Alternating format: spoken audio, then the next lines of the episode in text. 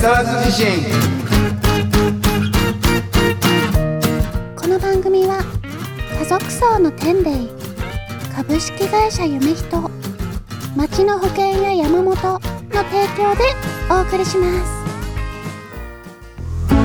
すこんばんは岡本誠ですこんばんは筒井はじめですはい今週も始まりましたそれいけ木更津地震はい始まりましたはいどうですか最近もう桜も咲き始めている今日この頃ですがそうなんですよ前にほら岡本君にさはいアトリエ来てもらったじゃん新しいアトリエはいはいはいはいで最近もっといいのに出会ってしまってえそのアトリエの物件のってことですかそうそうそうそうそうおおーえあそこよりもあそこよりもいいのに出会ってしまえってですごい超悩んでもはいう2週間ぐらいずっとそればっかりー、 あもう2週間悩まれてるんですねそうそうそうそうそうそう、はいで、まあ、結局はいやっぱり引っ越そうとあその新しく見つけた方 そうそうそうそうあそっちに行くしかねえっていうーなるほど決断をしてはい、その悩みポイントとかこう決め手となったポイントって何だったんですかやっ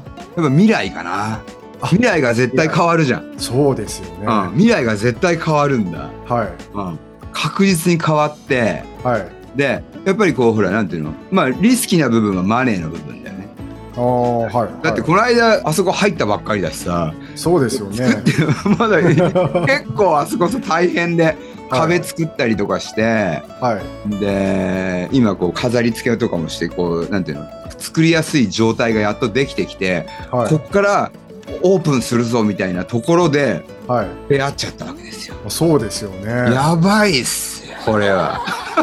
でうーなかなかの決断ですねそうそうそうそうそうそう。えー未来を比べてみて、はいうん、でまあ結局そっちにしたんだけどなるほど今度そっちにした後にはい2週間は何だったんだろうとかねあーニュータイプになりたい俺もみ たいなアムロとかシャアとかそれ秒で行く行くじゃん そうです、ね、 こっちだみたいな、はいはそういや理論的に考えたらばそれはあもう間違いないなっていう生活の質もアートの質も未来も確実に質が上がるなっていいうーそれはもう間違いないのよ今のままなでる。ほどはいで結構大きいからうん今ばらけてるところがあってさはいアトリエがあって倉庫があってとかちょっとこう距離があったりあするあはいはいこはれ全部合体できるぐらいのサイズ感もあるからさいなるほどそうそうそうそう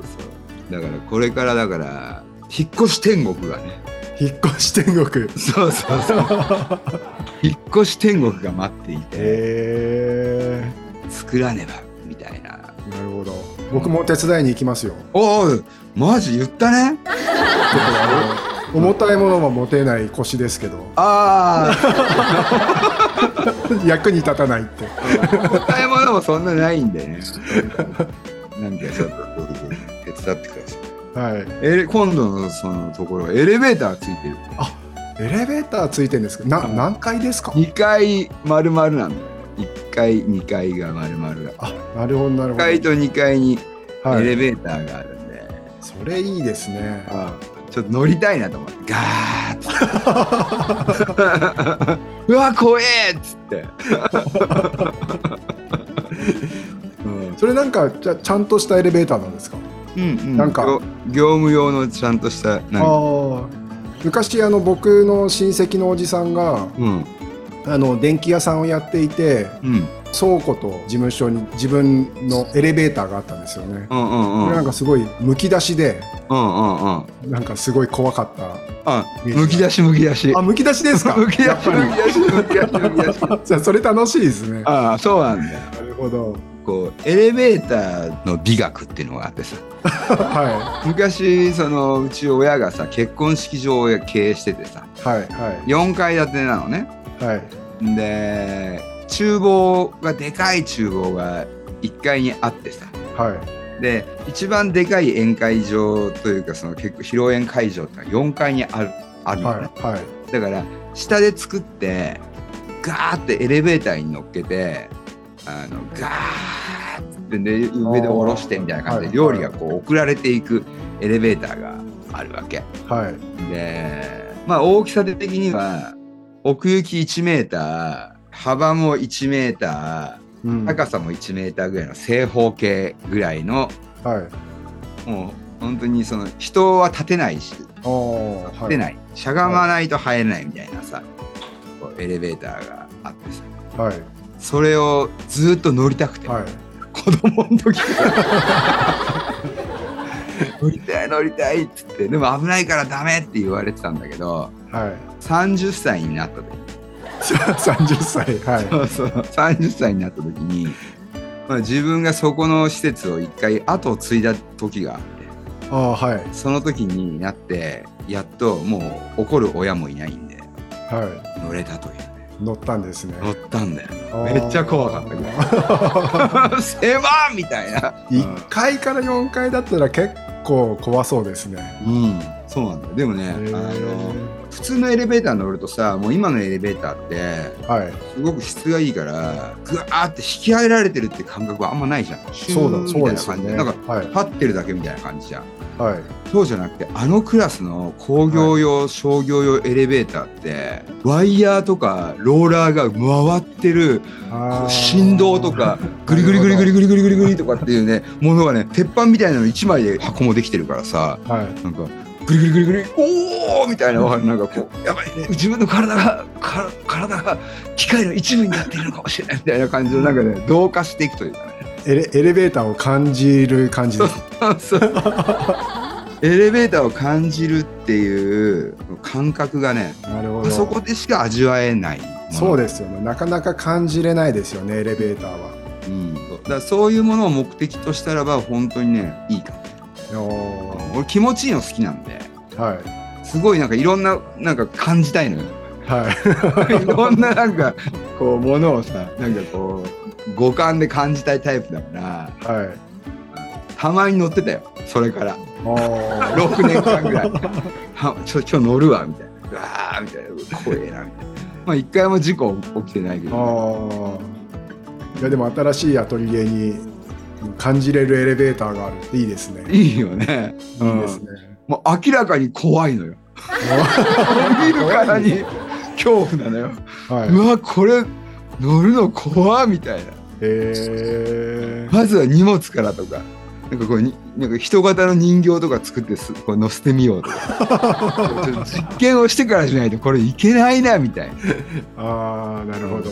そういうなんか怖さがあるっていうか、もう扉がカラカラだからさ、カラカラはいみたいなさ、えまあそんな春ですね。ー、なるほど。 なるほど。まあ引っ越しの季節ですもんね。春そとうだ。ね。はうん。引っ越しの季節だよね。い。いいですね。でも未来を変えるための引っ越し、そうだね。あー素晴らしいと思います。はうん決断してしまいましたよ。とい。りあえずん。まあでもね、だいぶ暖かくなってきて、はでも今すごいいい季節だよね。い。いい季節ですねう。ん。旅をどうしようかってところだよね、岡本君。我々は。旅どこ行きましょうか。そこなんだよね。旅ってさ、なんかさ、はい俺的にはさ儀式に近いものがあってさ、お儀式うん、旅イコール儀式みたいなのがあってやっはいぱほら旅先行くとさいろんな出会いもあるじありますねゃん、驚くところに入り込んでくる人とかもいるじゃん、はいだからさただ観光地を回るとかっていうだけでもないから、うんあと季節もすごく違くないな季節っていうか天候も違うじゃん違いますねだからタイミングを測ってしまうというかねうんでタイもいいんだけどやっぱりなんかね俺ねすごいグアムにクックってなんか最近めっちゃなんか惹かれててはいグアムに惹かれててグアムもっと行けるようになならねえかなみたいなさなんかまた変わったんだよねうんルールがね。とはいえ6月とか7月のタイもすごいいいっちゃいいんだよね。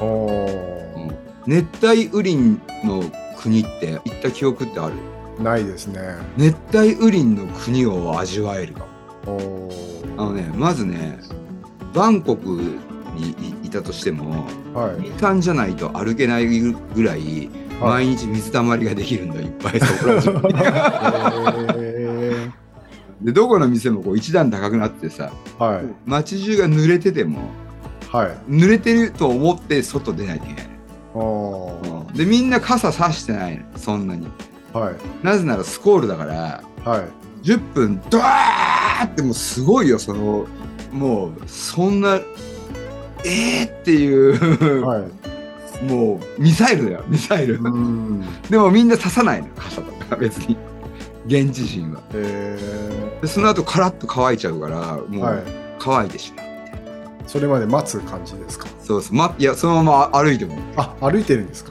うん、歩いてるやつだなるもんほどうん濡れてもまた乾くっていうことですねそうそうそうそうおーあと街中はなんか雨が降るとどこのお店も屋根が出てくるビヨーンっつってえーマックとかフライドはいケンタッキーとかの外壁にもあんのウィーンっていうのはいはいでどこの街行ってもバーッてスコール来るとまあ濡れるけど多少ははいはいでこうドバドバドバってこう降ったやつがこうバーッ滝はできるんだけうどちゃんと濡れないロードができるへえそれすごいですねそうだよもうね進んでますね進んでる進んでる、うん、ビルとかの2階とか3階には必ずそれがついてるおーだからみんなこうガーって開くからそういう道ができるっていうかへータイはそういうとこが面白いかもねだから日本人は4月から10月ぐらいまでってタイってみんな嫌がっていかないんだけどはい白人なんかは逆にそっちの方が人気っていうかはいで暑いんだよ、うーんまあ、暑いんだよね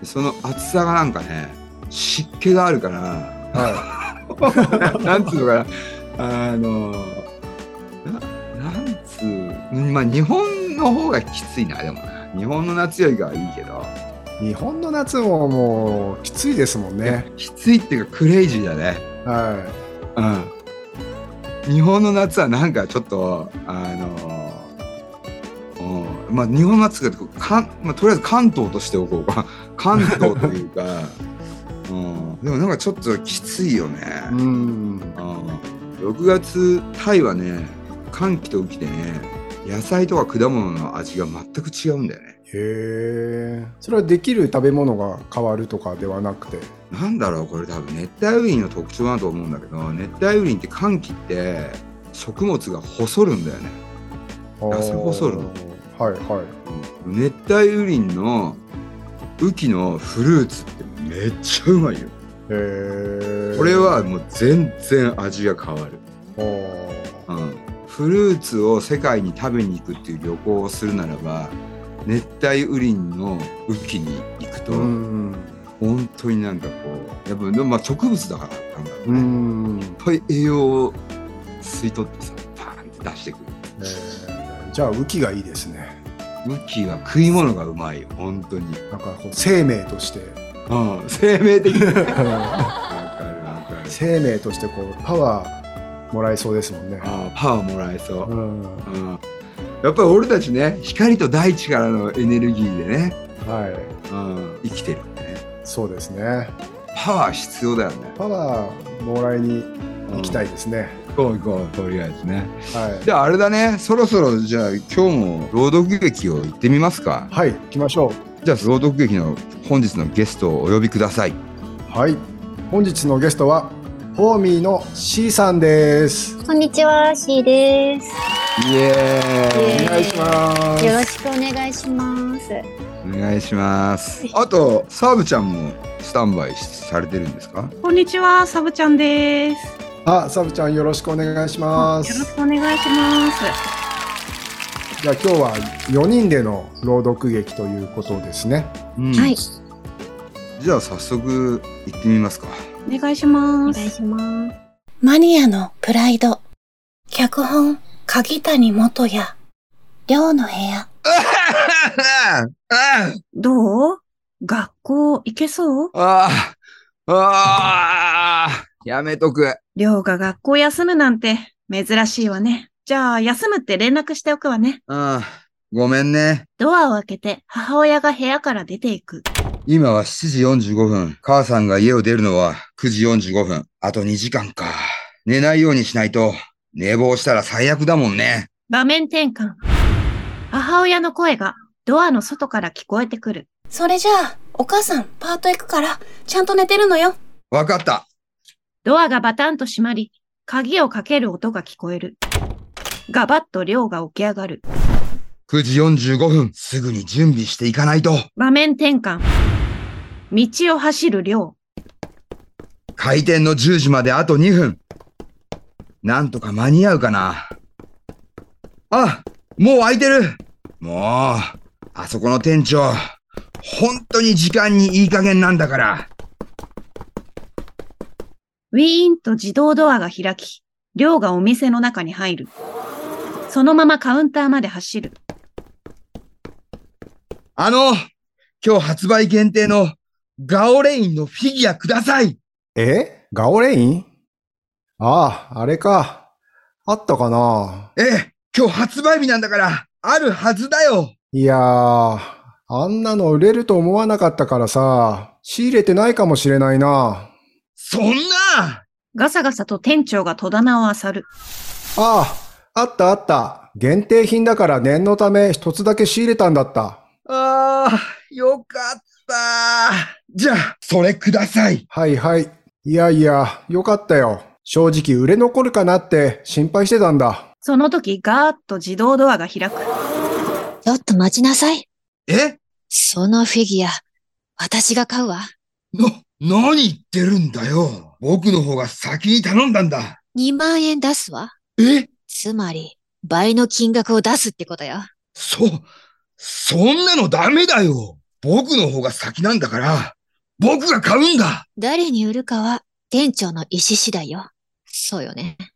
ああ、うーん。まあ商売って、売りたい側と買いたい側の合意があっての契約だからね。待ってよ。僕は今日のために、お小遣いを4ヶ月分も貯めたんだ。どうやってお金を工面したかなんて関係ないわ。今は、どのくらい出せるかって話よ。ええみすずが歩み寄って、カウンターの前に来る。さあ、売りなさい。ああ、ああ、ふさわしくないよ。なんですってお前なんかがガオレインのフィギュアを手に入れる資格なんてないよ面白いこと言うわね。なんで私に資格がないのかしら。横入りするやつなんか、正義のガオレインを持つ資格なんてないじゃあ、あなたは持つ資格があるっていうのかしら。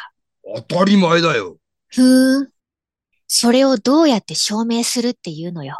僕は、ガオレインのことなら、何でも知ってるから。それなら、勝負して決めるっていうのはどうかしら。勝負お互いクイズを出し合って答えられなかった方が負け。で、勝った方がフィギュアを変える。どうかしら。いいよ。それじゃあ、ちょ、ちょっとお店の中で変なことを始めないでくれよ。それもそうね。表へ出なさい。望むところだ。二人が歩いて外へと出る。それじゃあ、私から行きますわよ。ガオレインレッドの役の人の名前。年齢、趣味、家族構成、経歴を答えて。瀬戸川拓文、34歳。趣味はゆ釣り。女優の千田川文香さんと4年前に結婚して、今2歳の女の子供がいる。学校は木更津学園を卒業してから、カズサプロダクションにオーディションを受けて入所している。なかなかやるじゃない。それじゃあ、今度は僕の番だね。じゃあ、ガオレインが変身した後のポーズしてみてよ。あら、そんな簡単な問題でいいのかしら。こんなの余裕よ。バッとポージングを取るみすず。こうよ。ブブー、外れなんでよ。右足、あと5センチ内側に入ってないとダメだ。うそんな。 僕の勝ちみたいだな。それじゃあ、フィギュアは僕が。ふふ。なんてね、そう言うと思ったわ。どういうこと第132話。 ?132 は ?132 は ?132 はって言えば、伝説の、ああ気づいたよね。132話は、瀬戸川拓海が怪我のため、唯一変身後の中の人は別の人が演じているのよ。そう。それで足の角度が違うって炎上してる。そういうこと。君も、なかなかやるね。当然よ。それじゃあ、今度は私の番ね。第3問、ガオレインは、場面転換。ああ、ああ、ああ。うーうーそれじゃあ、57問目ガオレインのちょっとお待ちになって。何お互い、ガオ恋愛が強いってことは十分に分かったわ。うん、だから、二人で買うの。二人で。そう、お金を二人で出し合って買うの。でもそれだとフィギュアはどうするの交代で持つの。一週間ずつ家に持って帰ってフィギュアをめでるの。で、一週間経ったら相手に渡す。そして、一週間経ったらまた返す。これでどうかしらうん、わかった。それでいいよ。決まりね。それじゃあ、フィギュアの持ち主の相棒として、これからもよろしくね。うん、よろしく。場面転換。ガーッと自動ドアが開き、りょうとみすずが店に入ってくる。フィギュアを出してくれるかしら。二人で買うことにしたわ。ああ、えーっと、売れちゃった。ええあの後すぐサラリーマン風の人が来て、3万出すからって言って買っていったんだ。ええそんな。な。はい、お疲れ様でした。お疲れ様でしたお疲れ様でした。 C さんどうでしたかこれめちゃめちゃ面白いですねなんか面白いですよ ね。この脚本を読むっていう企画がもうめちゃめちゃいいと思いましたいやー C さんに今日初めて参加していただいて、僕も楽しかったです。よかったしかも小学生役だったんですよねこれ そうですよね。 が学校を休んであの近所のおもちゃ屋さんに行くっていううん。しかも流れ的には多分こう駅前とかにある昔ながらの昔ながらのおもちゃ屋さんってことですよね。そうですね。だからなんか想像すると微笑ましいなっていう。微妙にさ、キャラがさ、大人だから、なんうん。かでも子供だからっていう、なんかメタバース的 なね、いろんな雰囲気を漂わせる作品にななるんじゃないのねえ楽しみですね本聞いてる方々もね、そうやってあのいろんなイメージを膨らまして聞いていただけると嬉しいですね。当。はい。はい。ということで、そろそろお時間ですね。ちょっと聞いてよマイクロフォンと木更津自身また来週バイバイ番組ではあなたからの投稿をお待ちしております公式ホームページのメールフォームまたは Facebook ページのメッセージよりお送りください投稿内容は相談感想何でもお待ちしておりますなおこの番組はポッドキャストでも視聴できます聞き逃した方また聞きたい方ポッドキャストで会いましょう本日の曲は504ズボンで Kiss Me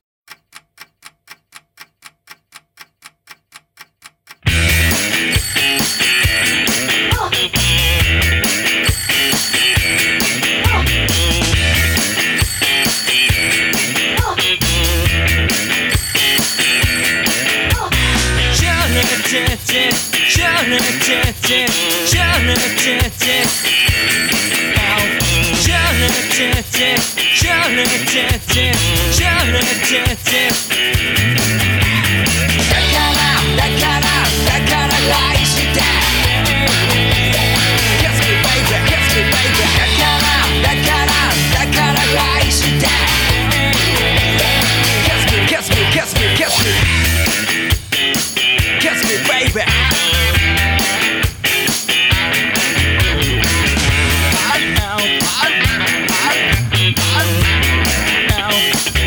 だから愛して Kiss me baby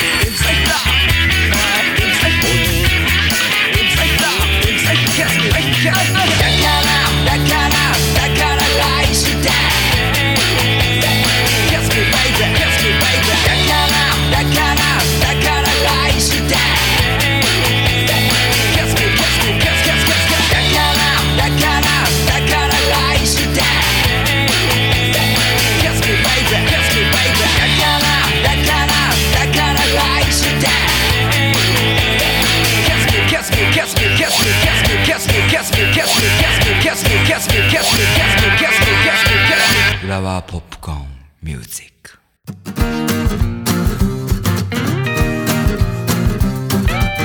それいけ木更津地震